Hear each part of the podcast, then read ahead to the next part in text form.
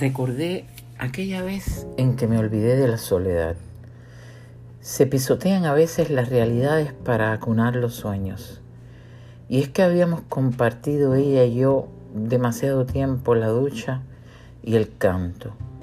Luego abrí los ojos, que nunca estuvieron cerrados, y la encontré recostada en el lado frío de mi cama, que ya incluso estaba ocupado y nunca fui más despiadada que entonces con las dos.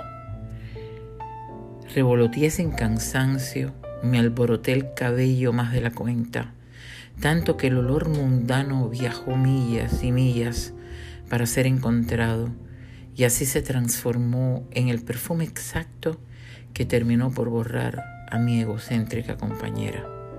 Sigue viajando, no me cabe dudas, pero lejos.